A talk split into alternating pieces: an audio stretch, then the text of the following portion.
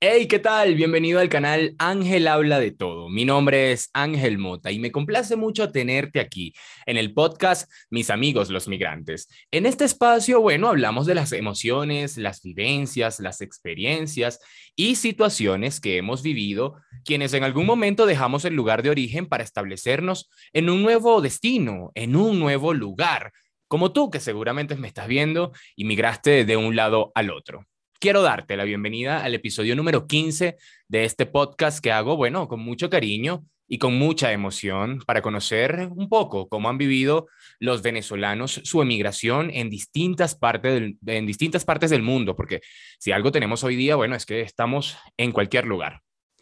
Antes de iniciar, quiero invitarte a suscribirte, a dar like, manito arriba, a comentar si es que en algún momento te identificas con lo que aquí se dice o, a lo mejor no lo sientes tan familiar y quieres comentar eso, también es válido. Y por supuesto, compartir este podcast con otros inmigrantes que conozcas, ya sabes, en cualquier parte del mundo.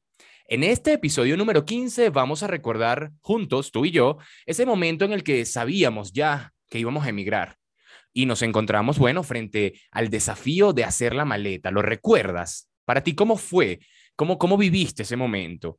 Bueno, cuéntame eh, eh, si fue fácil, si fue cuesta arriba tomar la decisión de lo que sabías que, que sí ibas a llevarte y de lo que ibas a dejar para quizá ya no verlo nunca más o para no verlo y aceptar que no ibas a verlo en muchísimo tiempo. ¿Cuáles son esas cosas que se quedaron y que en definitiva no se pudo meter en la maleta? Coméntalo aquí. Hola, ¿qué tal? Soy yo. Bueno, les cuento que lo más loco y poco común que me traje desde Venezuela al emigrar fue esta pequeña tela de 23 metros a la que llamo Silver. Ella es mi herramienta de trabajo y de entrenamiento. Allí practico acrobacias aéreas y me la traje acompañada de este pequeño mecate para guindarla en los árboles más altos. Fue un viaje bastante cansón, se podrán imaginar, porque pesa mucho y traía otra maleta, así que venía ahí un poco atareado, pero finalmente estoy súper feliz de podérmelas haber traído, me han sido súper útiles, así que no hay de qué arrepentirse. Si pudiera regresar a Venezuela a traerme algo, serían mis zancos mis zancos porque de todas las herramientas fue lo único que ya no cabía en la maleta y no hallaba la forma de traérmelos. Creo que me serían muy útiles aquí. La verdad es que para mí sí es todo un reto recordar ese momento porque tengo como una memoria poco amigable, si se quiere decir. Siempre ando diciendo que yo soy feliz porque tengo mala memoria. Pero hoy voy a hacer, digamos que un esfuerzo para recordar y compartir contigo uno de los momentos, si se quiere, más importantes a la hora de emigrar, que es el momento de hacer la maleta. ¿Lo recuerdas? Bueno, vamos a recordarlos juntos hoy.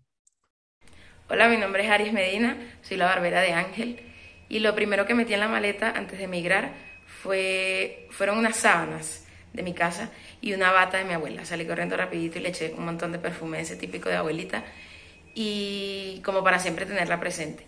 Y lo único que no pude meter en la maleta, que me hace demasiada falta, es su sazón. Ese sazón de abuela que con nada más echarle media cebolla y un poquito de sal a unas caraotas, eso queda mundial. Bueno, para empezar, debo decir que no tenía maleta, como muchos tantos inmigrantes que viajan con una maleta prestada. Yo también tuve que recurrir a una amiga a la que le sobraba una para poder tener una maleta. La verdad es que los días previos a emprender el viaje, yo había visto una maleta en la casa de mi abuela y dije, esta es, esta es perfecta.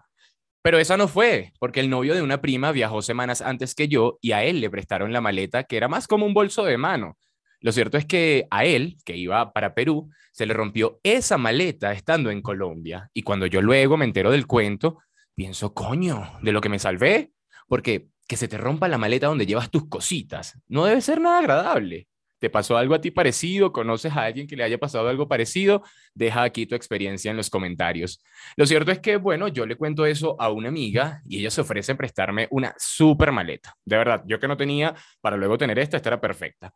Grande, con rueditas, que la verdad estaba nueva y listo. Resolví, dije yo.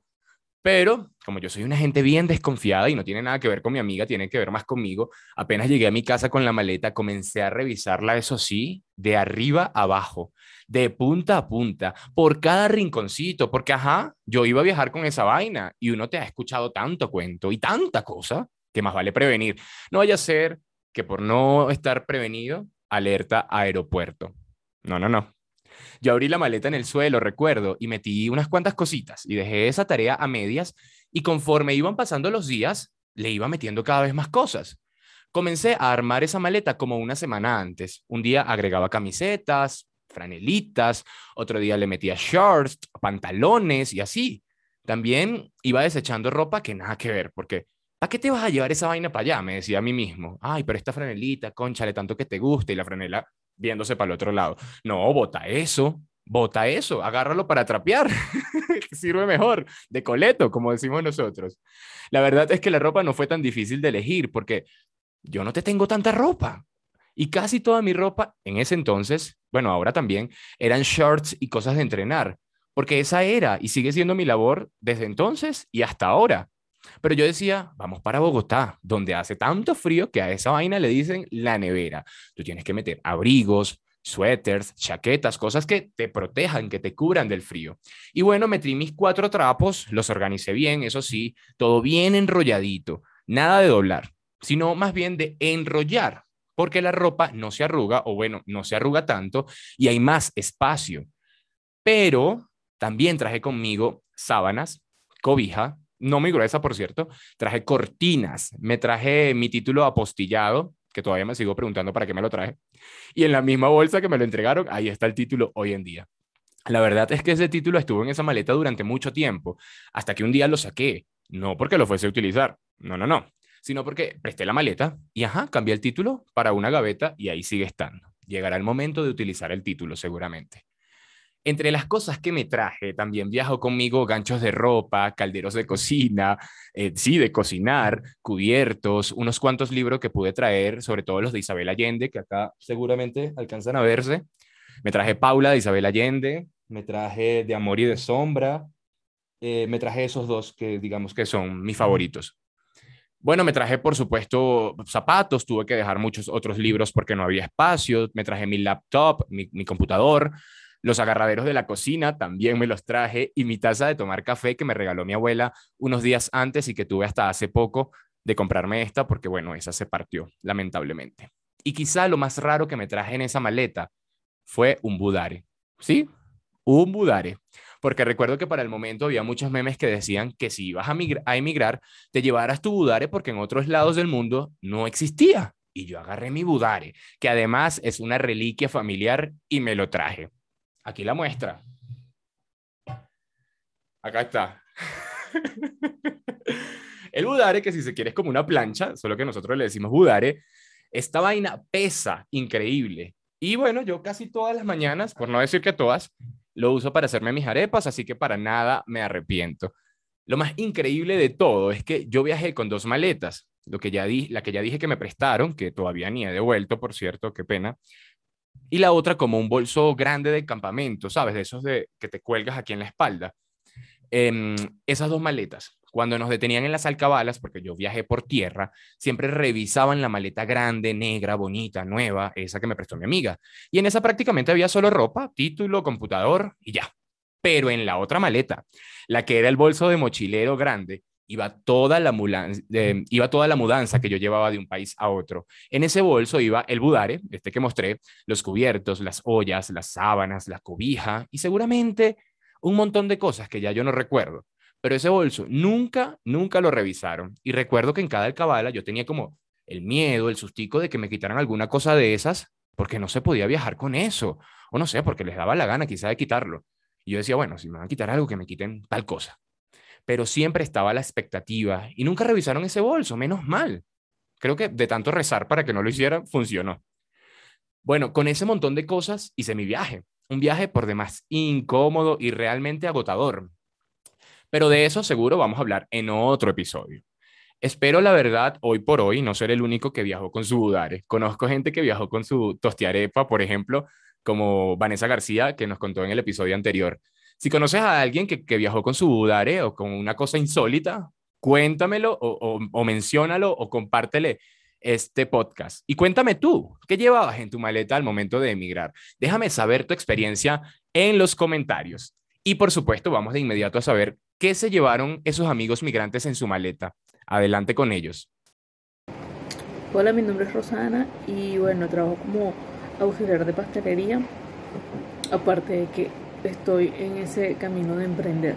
Cuando yo me vine a Venezuela, eh, yo me vine con una mano adelante y otra atrás y me traje muchas cosas como para no tener que comprar nada durante unos dos meses aproximadamente, o por lo menos hasta que me estabilizara.